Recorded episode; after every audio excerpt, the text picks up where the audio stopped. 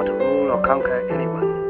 I should like to help Scores of everyone. people have arrived Gentiles, to watch this black first hats, decision white since the Berlin Wall As that this was put up on the epidemic night of started to October spread, did you find yourself thinking that there were parallels with what you'd seen before? History is not the past. A podcast series brought to you by the Munich Documentation Center for the History of National Socialism in the framework of the exhibition Tell Me About Yesterday Tomorrow. Welcome to the podcast series History is Not the Past. In this episode, Miriam Zadoff and Roger Cohen talk about recent global developments. They touch upon the disruption of American society, growing social inequalities, and the devastating effects of Donald Trump's presidency. Everything is possible, Roger Cohen says, and thereby puts the enormous uncertainty about the future of the United States in a nutshell.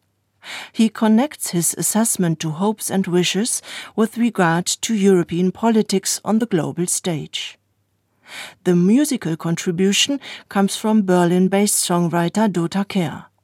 Her song Kein Kinderlied, not a children's song, is based on a poem by Jewish writer Mascha Kaléko, published in 1933. But before we listen to the music inspired by the past, we hear from New York in present time, from a city heavily battered by COVID 19. Welcome to our digital assembly and podcast series, History is Not the Past. My name is Miriam Zadoff, and I'm director at the NS Documentation Center in Munich. And I'm speaking today with Roger Cohen.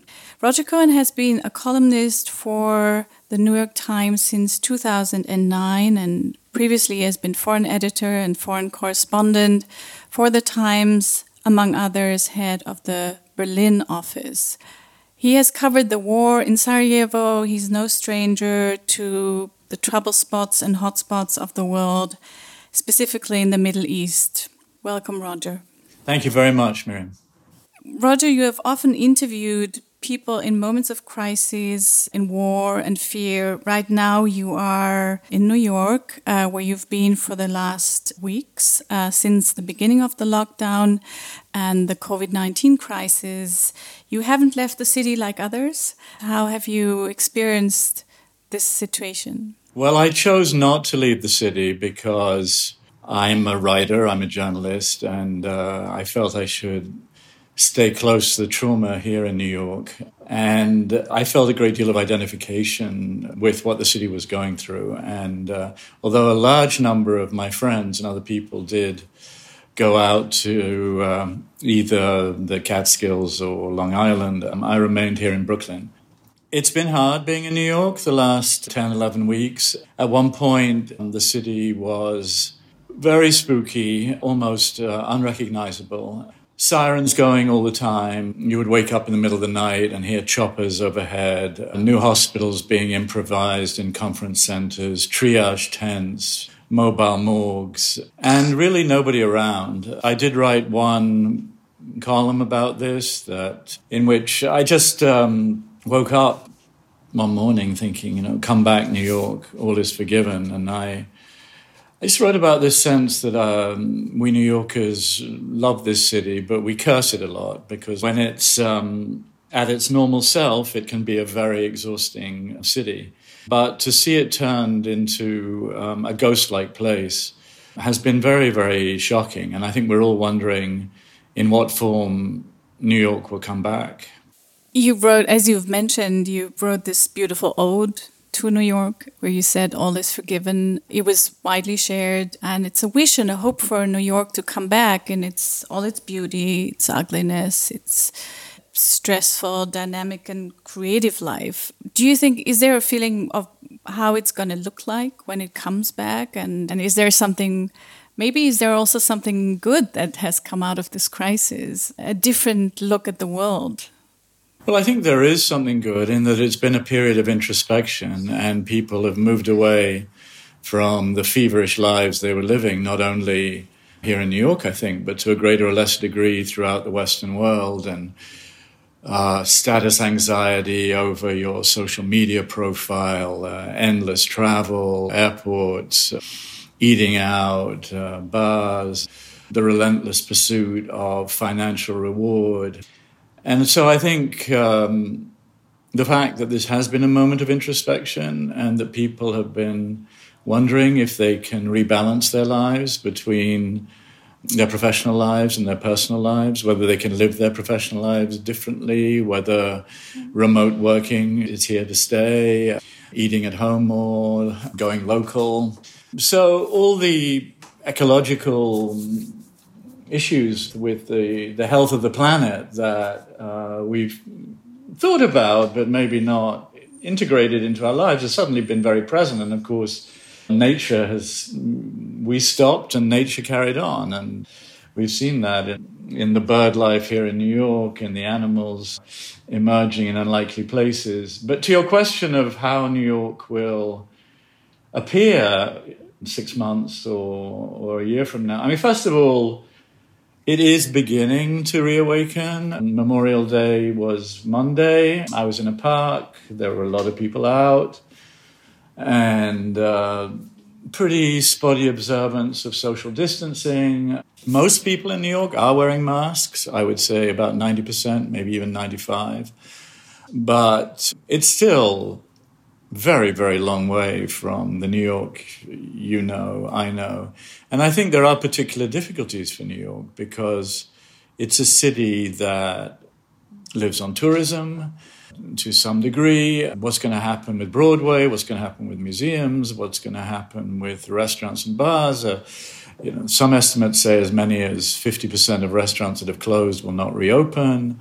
How is business going to function? New York is energy. New York is energy. And, and right now, that energy is gone. So, New York came back after 9 11, which was a shattering blow to the city. But this feels different. We don't know how long the coronavirus is going to linger. We don't know when a vaccine might be available. And the fear that has accompanied it has not dissipated. We're also going into an election here in the United States in the next uh, five to six months, and the virus has become a very potent factor in an already very uh, tense electoral situation. Yeah, you described the United States as a leaderless country, and I think many Europeans are Germans or Europeans are watching what is going on in the United States with growing I don't know if I can still say growing uh, irritation or sort of not believing what is going on or being worried about what is going on. A friend, a British human rights lawyer, uh, an expert in international criminal courts, Philippe Sands, has recently told me the story that he was asked by a student about the mishandling of the corona crisis by the British government. And the student asked, At what point does incompetence cross the line into criminality? Now, the same question could, of course, be asked about the administration in the White House. Populists across the globe, and speaking of Trump and Bolsonaro and Johnson have done a very poor job in fighting the crisis. Their attacks on governmental institutions, the mistrust in the state that they are fueling in science and the media are uh, constantly sort of growing. And they have exposed themselves of being unfit and incompetent.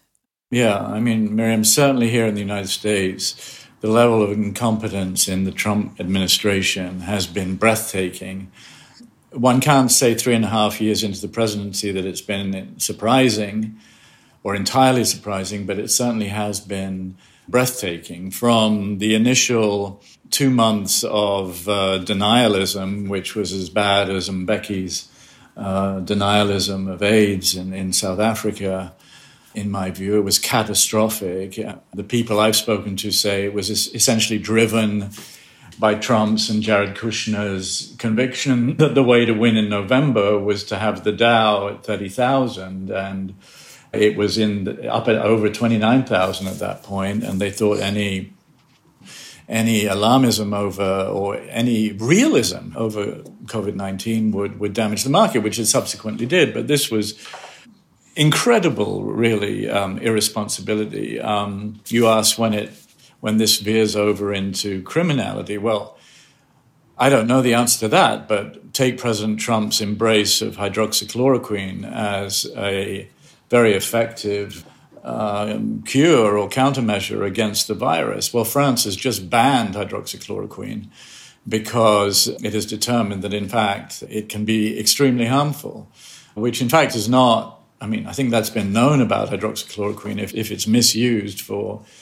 for quite a long time. So that's one very clear example where you have the President of the United States with no, on the basis of no scientific evidence of any kind, simply telling 330 million Americans to start taking this drug. Um, you know, that is extraordinary.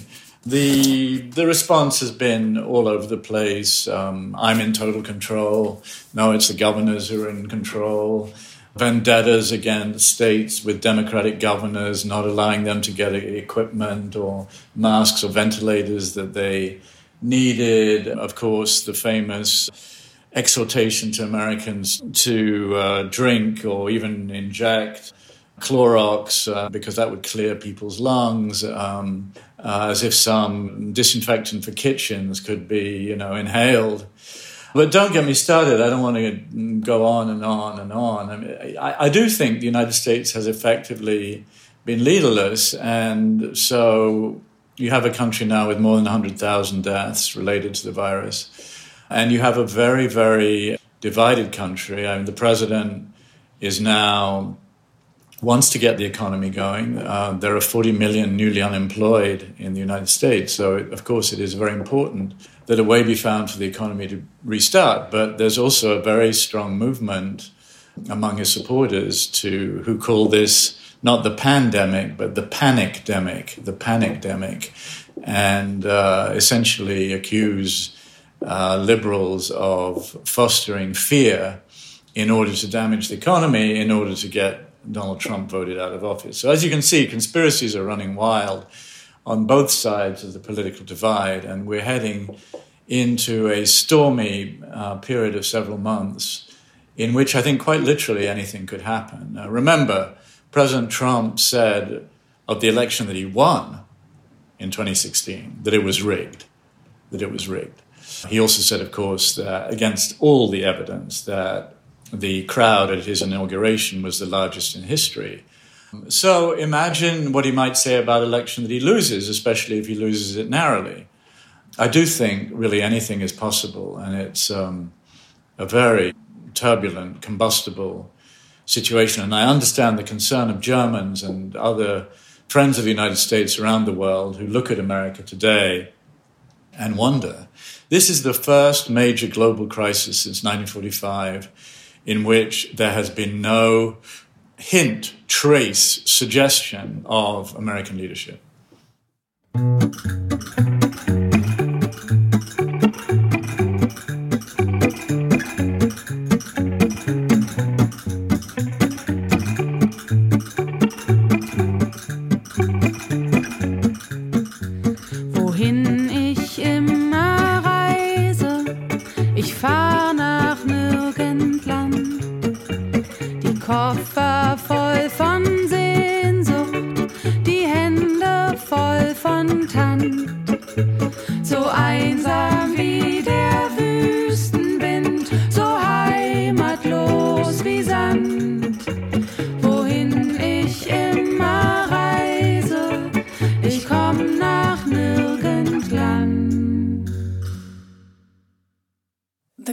Crisis in America has also exposed one of the big weaknesses. And I think that's, you know, many things are similar in Europe. We're having anti corona demonstrations and conspiracies are all over and, and all that. You know, the situation isn't so different here.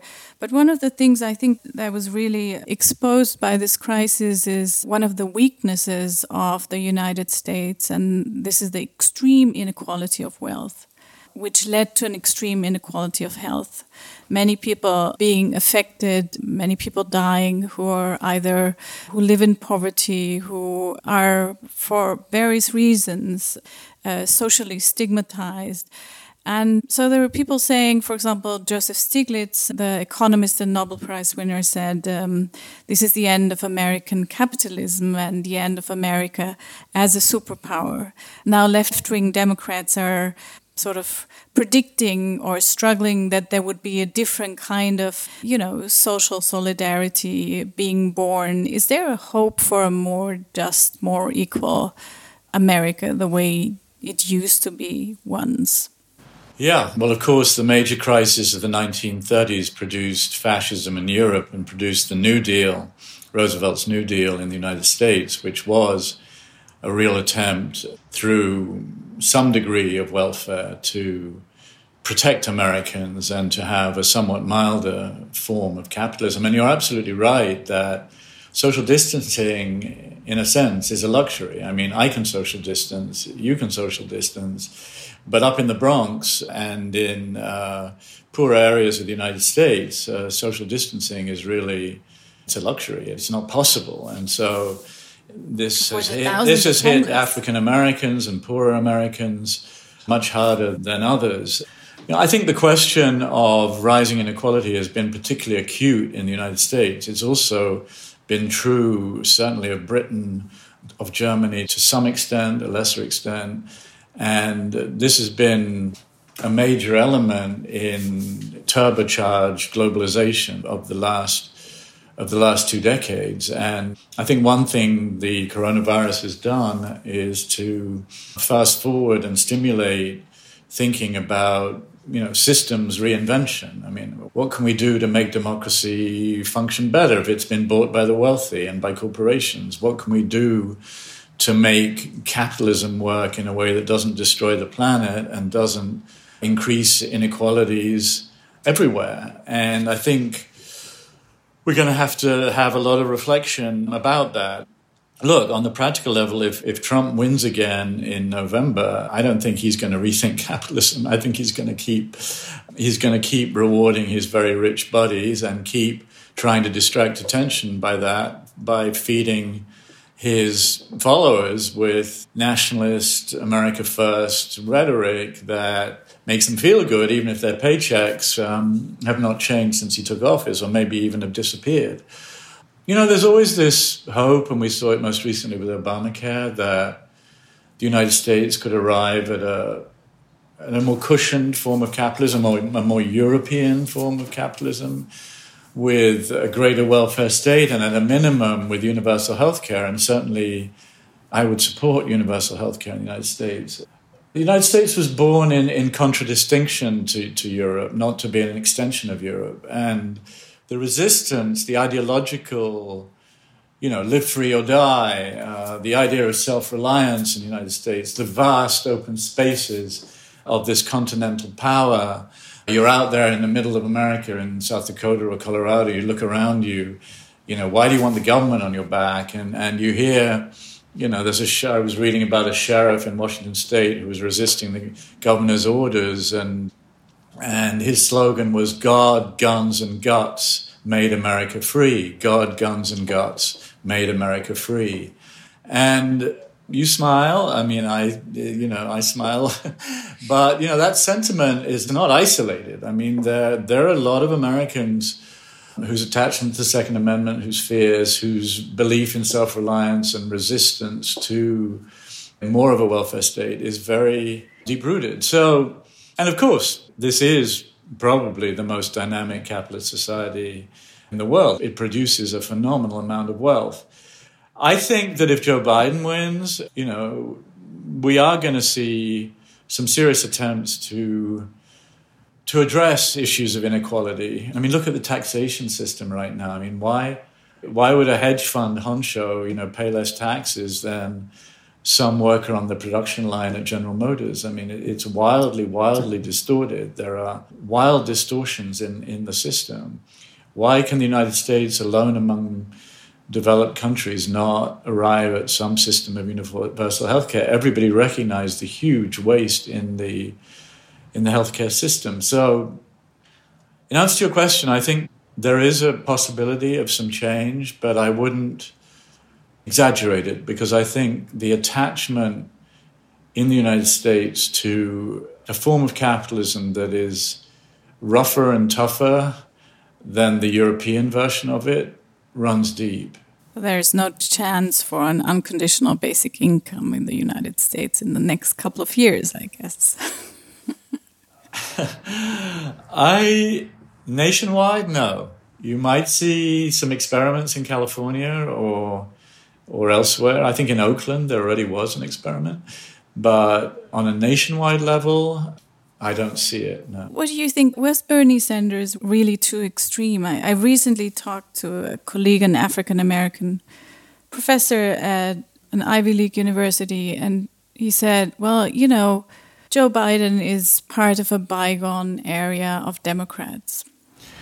Well, there's a very strong, you know, we saw in the Elizabeth Warren's campaign and in the Bernie Sanders campaign and in the new faces emerging within the party that the the left wing of the party has a lot of energy and enthusiasm behind it and socialist ideas, even the word socialist, which was near taboo in the United States for many years and was just equated with hammer and sickle communism. Um, you know, many Democrats are now calling themselves democratic socialists.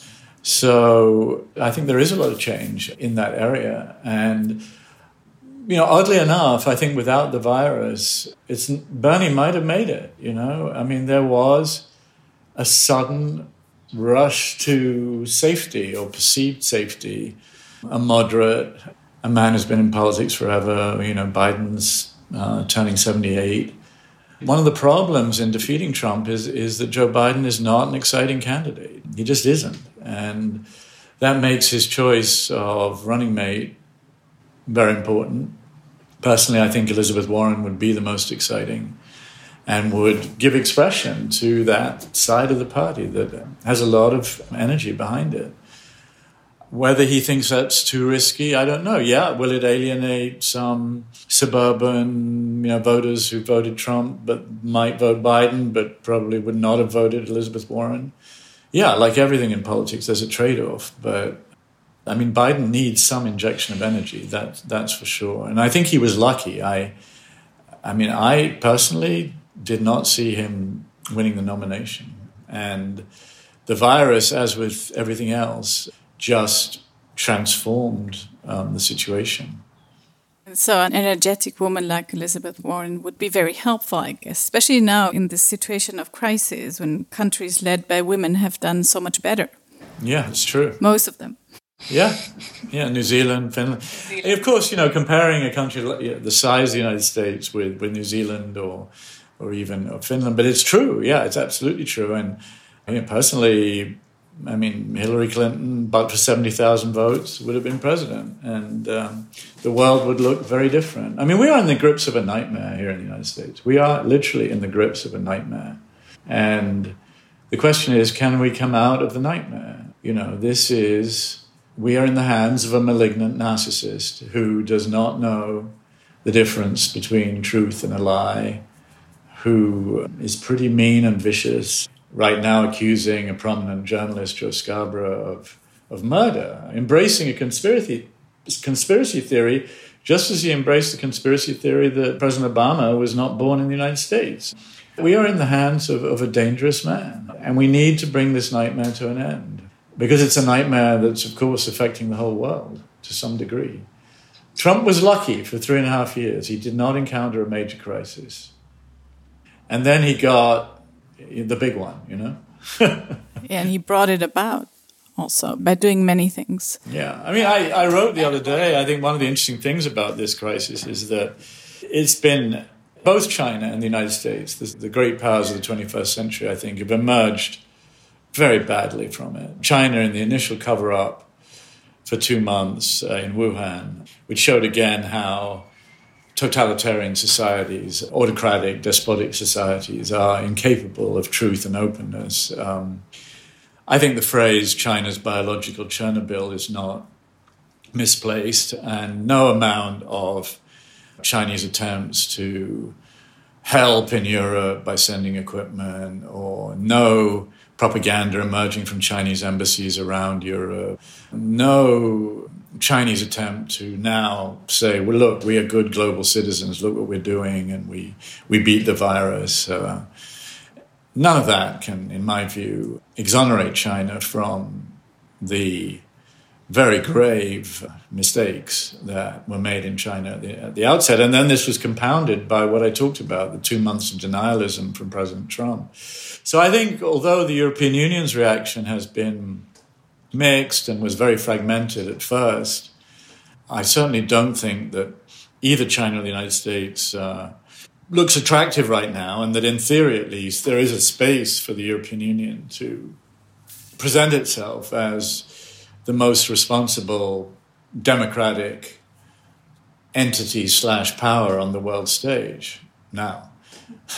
the hour of Europe has come so many times in my lifetime and then like been frittered away or proved to be non-existent that I, you know, I hesitate even to say those things. But I was very struck by what Germany did uh, in terms of the mutualization of European debt. And Chancellor Merkel agreeing to share some of that burden, which, given the German trauma over hyperinflation in the 1920s and the resultant fierce German attachment to fiscal discipline, uh, which has been the foundation of the remarkable birth and, and growth and prosperity of the Bundesrepublik, um, I thought that was very significant change. Yes and very important because the situation in Europe hasn't been too good either this year. The year started with Brexit, and I remember thinking, you know, that was the beginning of the year. Oh, the year can only get better. Right. After this experience, and uh, it big, didn't. Big mistake. it was just the beginning. And then um, countries like Hungary, it was uh, you know it was obvious that uh, that this will change eventually, but uh, taking advantage of the crisis, of course, Viktor Orban turning Hungary finally in a dictatorship, and Poland being on a similar path. And there was a lot of anti-European aggression in Italy because Italians felt left alone, and it's getting better now. But you know, with the far right still being a significant power in many European countries. The European project is very fragile too right now. But as you say, there is a chance that Europe will emerge from this in a different way. I think there were small there were small changes during the crisis which I found beautiful in a way that for example in the first weeks in germany suddenly the news stations realized that they have to broadcast with the turkish subtitles so all the Turks living in Germany who still don't speak German so well can understand properly what is going on. Because otherwise, because you need that kind of solidarity. If half of a, I don't know, the population of a certain district of Berlin doesn't respond to the news. And the interesting thing was that finally, you know, the people in Turkey got full coverage on the news because suddenly they understood everything because their country, the news in their country is censored so they watched the German news with Turkish subtitles, and uh, and there was some some new kind of um, solidarity here and there, you know, with the medical personnel, uh, asylum seekers being recruited. But still, it didn't extend to some sort of program. But I think there is a chance in Europe to to do things better right now. No, I think you know the fact that some asylum seekers became first responders in the health crisis, and yeah, this sense of solidarity. You've seen it also in New York, in many cities every day at 7 p.m. People applaud the the health workers. Um, you see notices up around town thanking the people who've you know kept the economy going, the the, the truckers, the delivery people, people working in Amazon warehouses, uh, the garbage collectors. Uh, I'm hoping. I mean, as a fervent Europeanist, I'm, I'm very much hoping that this solidarity extends across the the 27 countries of the European Union. And uh, I mean, clearly the situation in Hungary, you know, at the beginning you were asking about what does this do for the populists? And uh, there is a clear danger that the authority that governments can claim to deal with the crisis can also be authorities that are abused, forms of authority that are abused to create more oppressive societies, or to say, look, China uh, managed to control this. We need, you know, a society with cameras everywhere, uh, where your every transaction is traced, where yeah, we need a surveillance state. Give us a surveillance state, or you know, leaders who who push that kind of society, which I don't want.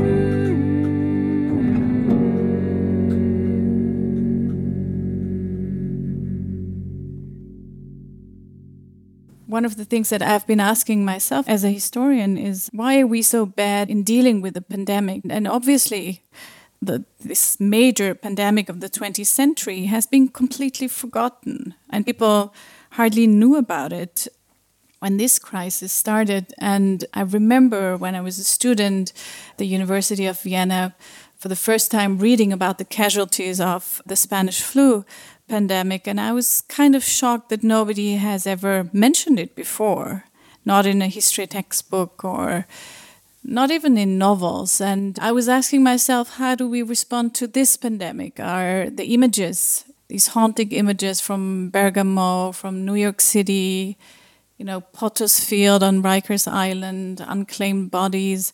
Will we remember all that? One of the things that I found really interesting is that here and also in the United States and everywhere, museums start collecting items, children's drawings, journals, whatever documents the crisis. So it seems we're, we're more uh, conscious of wanting to deal with it. I think we all struggle with, uh, you know, this pathogen, much, much smaller than an eyelash, and yet 40 plus million Americans without a job. How do you put those two together? How does the human imagination deal with something invisible that, that is that potent? 9 11, I saw it. I saw it right across there. I saw the black smoke billowing from the towers. I, you know, I saw the towers come down. And uh, can see it um, however horrific. This is much more difficult, I think, to deal with mentally. And so you're getting this plethora of conspiracy theories. And I mean, it's encouraging. I didn't know that, that museums are trying to collect artifacts. Um, I think that that's important to memorialize this somehow it's hard to know how the history of it will be written because we're very far from the end of it. Will there be will there be a second wave? There... I think the basic human instinct is um, human beings. Um, they they accustom themselves to to situations. They you know once the fear level begins to drop a bit, it's the balance between health, you know, and a life worth living. I mean, none of us wants to live in confinement. There is also the level of isolation uh, happened here in Europe also on a on a national level. It, suddenly Europe got in a way not only the borders were closed, but also there was a new form of um, nationalism. You know, every country had to fight the crisis by themselves and sort of, or you would be proud of your country. For example, the Austrians were suddenly very proud. And, you know, people who were not permanent residents had to leave the country in Austria, which was for some people very, very unpleasant and shocking to be not you know, suddenly being a foreigner. And so, you know, this is one of the things that we're dealing here at the center a lot with, you know, nationalism. You know, World War II ended 75 years ago, and many things have been successfully realized in, especially in a country like Germany. You know, you, we have a president now who can say openly, I love my country, but only with a broken heart. In most of the countries, in the world, I think it would be very difficult to say that. And he, yeah, he does get criticized for that as well. But I thought um, that was a um, magnificent phrase. And you know, Miriam, we're so starved of any kind of leadership of that kind, which which shows courage and honesty and humility. That, as an American, when you hear that these days, you you realize the the depths of the nightmare that we're in it, it's a nightmare that affects the very words we use or don't use or never use. I mean, yes. we, we, we, decency, humility, honesty, all these words have been banished by the current administration. And in a culture already desensitized to the distinction between truth and a lie, an invisible pathogen doing what this has done, creating this pandemic with the consequences it's created, you can absolutely see the potential for for myth making and for conspiracy theories and for after the events in Michigan when this group of armed far right I don't know men uh, stormed into the House of Representatives. It inspired the far right in Europe, in Germany, to these demonstrations that we have seen. They're a small group. This is not a big group, and we shouldn't pay too much attention to them. But they are so very well connected. And I sometimes, you know, ask myself whether we're doing a poor job as liberals in, in being better connected uh, in a way. There have been many transatlantic programs between Germany and America after 1945, you know, with the, um, the American re-education program here in Germany, the German Marshall Fund and, and others that were strengthening the German democracy. And I sometimes feel that we now need the same kind of transatlantic engagement or have to return to that. You know, not only that, you know, the United States would profit from Germany, I think Germany still has to learn a lot uh, in terms of democracy on, on many levels there seems to be a need of, of being better connected and, and reacting faster. I had in, in February, before the lockdown, I had a group of members of Congress here, and uh, it was interesting. We went through the exhibition, and um, it was the historical exhibition, but also the temporary exhibition that we have here, and there works of art that are also dealing with, uh, for example, with the situation of African Americans and violence against African Americans. And after that, this group of congressmen and congresswomen had an exchange, which was quite extraordinary. They started talking about the situation in the United States, and they said, like, why are we never talking about this on the floor? I was kind of inspired by, you know, this um, sort of uh, German memorial culture, whatever you, you call it, or memorial discourse or so. It was really interesting to see how inspiring the, you know, the different viewpoints could be. Yeah, well, uh, I'm a passionate uh, transatlanticist. Uh, you know, I, I, believe that NATO, the European Union, you know, these were the foundations of of a European continent that's whole and free and that's put the 20th century nightmare behind it. I think what's been missing maybe since the end of the Cold War was a galvanizing, has been a galvanizing idea. Uh, it's one thing when you have Soviet nukes pointing at you in terms of unity of purpose. It's another thing when that immediate threat uh, has gone. And I think there was a certain amount of, there was an assumption really that liberal democracy, free markets, open trade, human rights uh, were, going to be embraced by the whole world because it just worked better. It just worked better, and and you know that held, I think, pretty much through the '90s. But I mean, the reason that the Bolsonaros, the Orbans, the Trumps, the Kaczynskis, perhaps the Modis, uh, Dutertes of this world have been doing well, or there's been a resurgence of those kinds of leaders, is is that they were able to play on something. Uh, I mean, they, they, they, may be charismatic in, in, in their own right, but there has been a deep, deep frustration slash alienation slash anger, certainly since the financial meltdown of 2008 and the way the wealthy just walked away, and that they were able to um, exploit. And this goes back to you know the failings of our current capitalist model, the failings of our democracies these days, the the weaknesses of the nation state to deal with global problems, and and so you have you've had this kind of irrational reaction and this gulf abyss between the wired metropole, you know, be it New York or Munich, and what the French call la périphérie, uh, you know, people who seeing their schools closing, their hospitals closing, cultural values that they don't identify with, and a sense that the system was rigged. And, and so I think, you know, liberals need to show that democracy can be vibrant and fair and deliver. And the more conversations there are across the Atlantic on how to do that and about that, the better. But I think it all starts with the recognition that there have been real, real failings of liberal democracy in the last 15, 20 years that laid the groundwork for the reactionary forces like the AfD in Germany to thrive, to grow. So I'm hoping, I guess, for recovery with awareness. Wonderful. Thank you very much for this conversation. To be continued. Yeah, definitely. Yeah. Thank you very much, Miriam. Miriam Zadoff and Roger Cohen about the lockdown as a turning point, as a moment to pause and consider.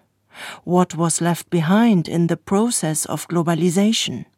Which parts of society remained disregarded? And how can we strengthen democracy and transatlantic relations? History is not the past. A podcast series brought to you by the Munich Documentation Center for the History of National Socialism